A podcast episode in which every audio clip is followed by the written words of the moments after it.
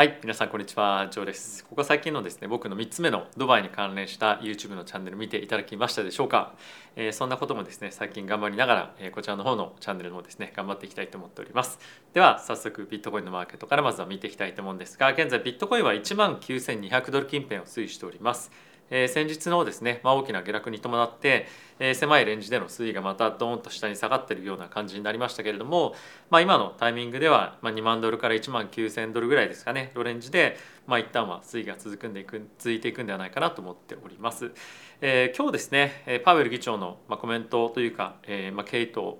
え、研究所というところとまあ一緒に行いました、まあ、スピーチというか、まあ、議論というところなんですけれども、ま、そんなに大きな、え、これまでのなんていうんですかね発言から外れたことはまあ出てきてはいなかったものの、まあ、引き続き非常にタカ派的というか、まあ、しっかりとインフレを抑え込んでいくというところに対しての、まあ、意思表示が非常に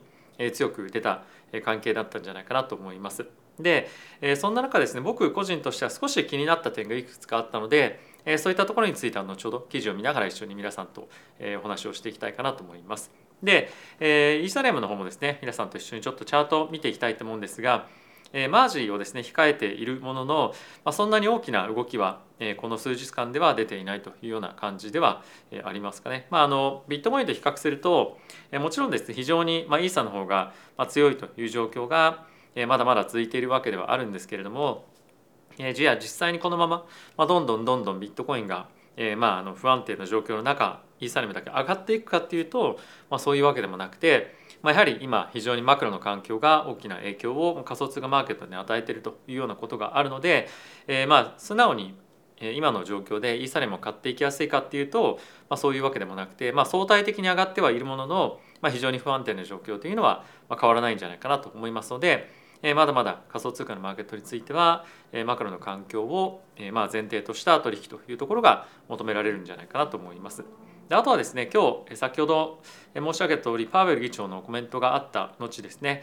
株式のマーケットどういうふうに動いていたかっていうと、まあ、結構上下をしているんですよ。でこれが5日間のチャートで見ていただいているんですが一旦ですねえっ、ー、とまあマーケットの中ではパウエル議長がコメントをし始めてから大きくドーンと下がったんですが、まあ、ここから始まったんですけれども、まあ、下がったんですけれどもえっとここだったかな？そうですねえ下がったんですけれども、えまあ、その後また戻ってきて、えー、まあレンジでの推移っていう感じなんですよね。なので、まあ、あまり、まあ、パウエル議長のコメントが大きな影響があったかっていうと、まあ、そこまで正直は、まあ、なかったんじゃないかなというのが、まあ、株式マーケットへの影響というところでは、えー、ありますと。一方で、えー、金利のマーケットについてもそんなには影響は正直なかったんですよね。ただし9月の FOMC への織り込み具合金利織り込み具合についてはまあ、非常に大きなえまあ動きがあったと思いますのでその辺りをちょっと後ほど触れていきたいかなと思います。で今日も皆さんと一緒に、まあ、そういったマクロに関連したニュースおよびビットコインですとか仮想通貨に関連した記事というところを一緒に見ていきたいと思いますので、えー、ぜひ最後まで動画をご覧いただけると嬉しいです。あとはですねこのチャンネル初めて見たよという方がいらっしゃいましたら僕はですね、まこれまでずっと外資系金融機関ですとかあとはヘッジファンドとかでも働いてきた経験がありますのでそういったところをベースにこのチャンネルを発信して今後も行きたいと思いますのでぜひですねあのマーケット分析ですとかあとは仮想通貨に関連した、まあ、いろんなニュースですとかそういったところを、知りたいよという方がぜひいらっしゃいましたらチャンネル登録やあとはベルボタンも押していただけるとチャンネルのサポートになりますのでぜひよろしくお願いいたします。はい、ということでえまずはですねこちらから見ていきたいと思います。えウォール・ストリート・ジャーナルの記事なんですけれども、引き続きですねパウエル議長に関しましてはインフレを退治するところに対して、えましっかりと強くですね行動していくというところが、まあ記事のタイトルにはなっておりますと。で実際にさっき申し上げた通り新しい話っていうのは正直なかったんですけれども僕がちょっと唯一気になったポイントとしてはインフレをですね長く維持させることは国民に対してそういったあのまあ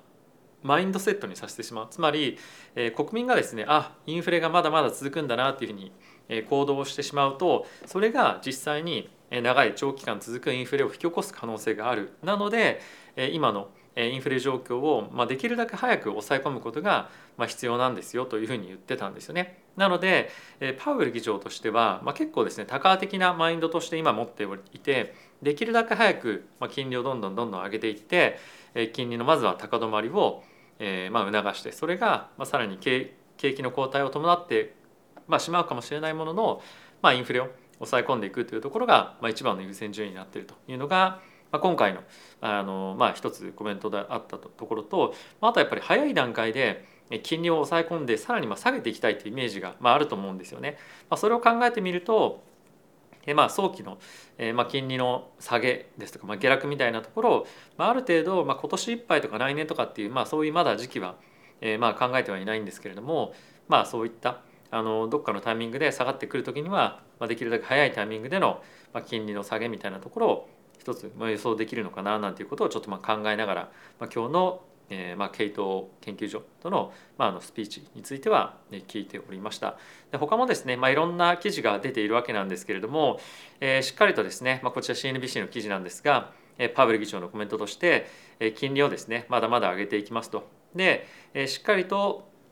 まあ、あの until the job is done というふうに書いてありますけれども、まあ、そういった、まあ、あの必要が、まあ、あのしっかりと金利を抑え込むことができるまではまだまだ利上げをしていきますよというような、まあ、ちょっとヘッドラインこれあの意図的にそうしているような感じもしないものしないでもないんですが、まあ、ちょっと多価的なふうに見えるような、えーまあ、ヘッドラインになっているかなと思います。で、えー、これを受けてなんですが、えー、今の9月の FOMC の利上げの織り込み具合なんですけれども75ベースポイントの利上げというのが今現在86%織り込まれているような状況になっております。前日よりもですね大体10%ぐらいまた織り込み具合がさらに高まったということでマーケットはまあ CPI まだ迎えてはいないんですけれども、まあ、10%すみません75ベースというところを目指して、まあ、利上げを織り込んでいくような展開がまあさらに続いていきそうかなと思います。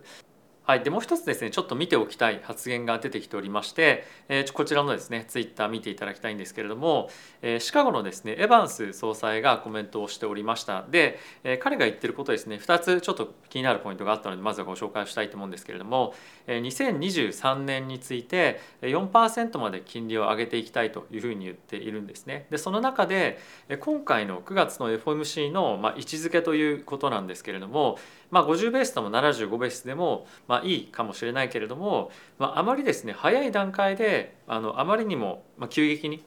金利を上げたくないなっていうふうに言ってたんですよね。つまり、まあ、彼としてはあのできるだけ緩やかに上げていきたいというところも、えー、まああるんじゃないかなすなわち、まあ、急激な経済の原則っていうところをですねあまりまあ助長するようなことはまあしたくないというのがまあ一つ言っていたまあ面白いポイントだったなと思いました。でもう一つなんですけれども目先のですね CPI ですとかまあそういった物価の上昇のですね数値がまああの予想よりもまあ少し緩やかになってきたとしても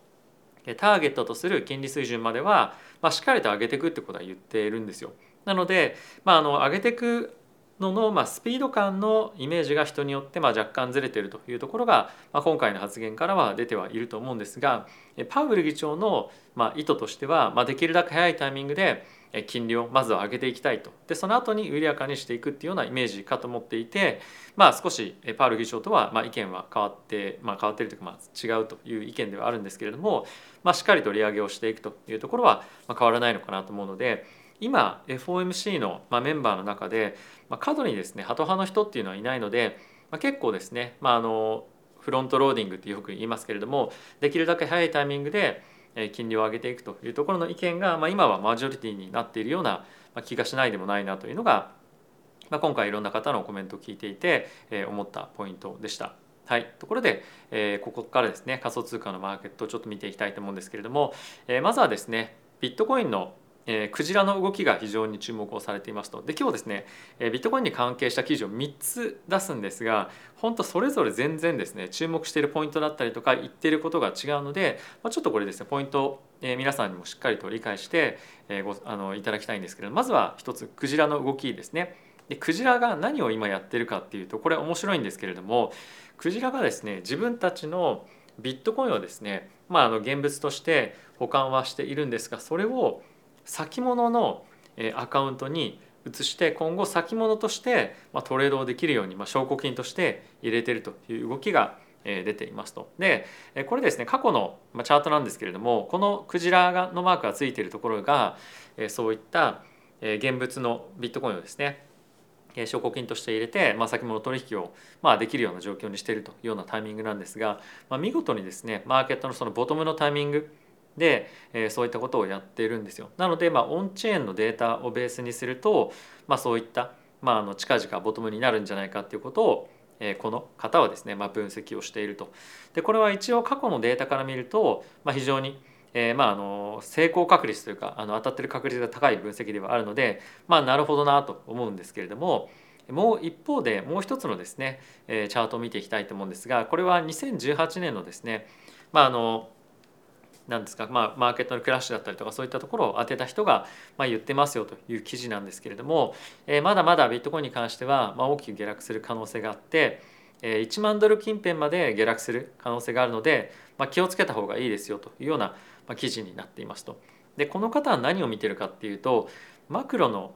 観点でいろいろと語ってるんですよね。でもちろんさっき申し上げた FOMC だったりとかアメリカのまあ今後の金融政策というところもまあそうなんですけれども、まあ、ヨーロッパをはじめとしたまあ世界のですね、まあ、景気後退だったりとか、まあ、あとは継続的な物価上昇というところのリスクをまあ大きく強く見てるというのがまあこの方の分析になっておりますと。なのでオンチェーンだけ見ると非常に結構強気なデータっていうのが今大きく出てきてるわけなんですが、まあ、同時にマクロという観点で分析すると今やっぱりまだまだ株をですね買える状況にないと。で今非常に株と仮想通貨の相関って高いですよね。ほぼま 80%90% ぐらいまで上がっているわけなんですけれども、まあ、今の株式の状況だとまだまだ下がっていく可能性が高いんじゃないかっていうふうに非常に多くの投資家が言っていたりですとかあとは2023年の株価もしくはま企業の業績の見通しについては今後もっともっと引き下げられるんじゃないかというふうに言われているので非常に不安定な状況が続くとそうなってくると仮想通貨に関しても非常に難しい状況になりますよねというのがこの2つ目の記事の分析になっておりますと。で3つ目なんですけれどもビットコインに関しては今後ですねあの上昇する可能性がある、まあ、面白いワイルドカードというふうに言われるような、まあ、一つ位置づけとなる通貨というかですね、まあ、アセットクラスなんじゃないかということを言っていますと。でこの方は何を言ってるかっていうと、まあ、ブルームバーグのアナリストなんですけれども、えー、この夏からまあ冬にかけてビットコインがですねある程度、えー、まあすみません、えーと、S&P ですとか株式マーケットが底打ちをしたというふうになった場合、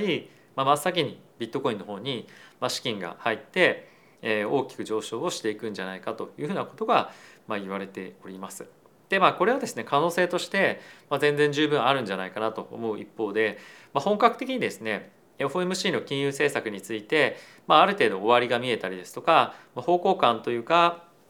どうなったらもうこうなったらある程度、まあ、終わりだよねもしくはその終わりに近づいているようね今の状況がっていうような感じにならないと、まあ、なかなかそのビットコインに資産を入れるっていうのは非常に難しいと思うんですね。でプラス、まあ、個人投資家だけが入ってきたとしても、まあ、そんなに大きなドライバーかからないんじゃないかなと思いますしやっぱりマーケット全体としてリスクテイクの方向に大きく向かっていく何かしらの,、まあ、あの理由がないと、まあ、こういうことは起こらないんじゃないかなと思うので、まあ、ちょっとこれはですね非常にまあ楽観的なあの、まあ、コメントというか、まあ、記事になってるかなと思います。まあ、具体的に何かこういったデータをベースに、まあ、話をしているというよりも、まあ、もし大きく上がるとしたら、まあ、ビットコインとかになってくるんじゃないかみたいな感じの、まあ、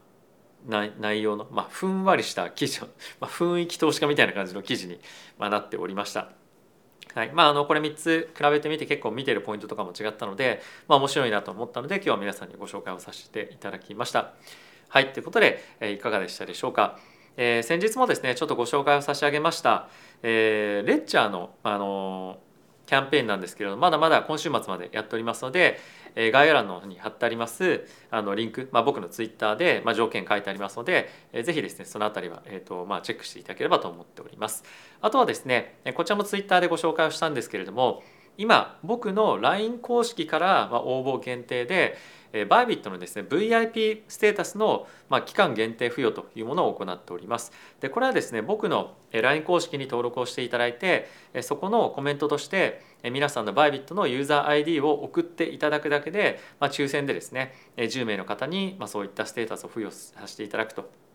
いうようなキャンペーンをやっておりますので、えー、おそらく、えーとですね、あとこの動画を見てくださっていて、えー、僕が出した瞬間ぐらいから12時間ぐらいですかねの、まあ、期間有効になっておりますので、えー、ぜひですね、まあ、そちらの方も気になる方はご応募していただければと思っております。はいということで皆さん今日も動画ご視聴ありがとうございました。また次回の動画でお会いしましょう。さよなら。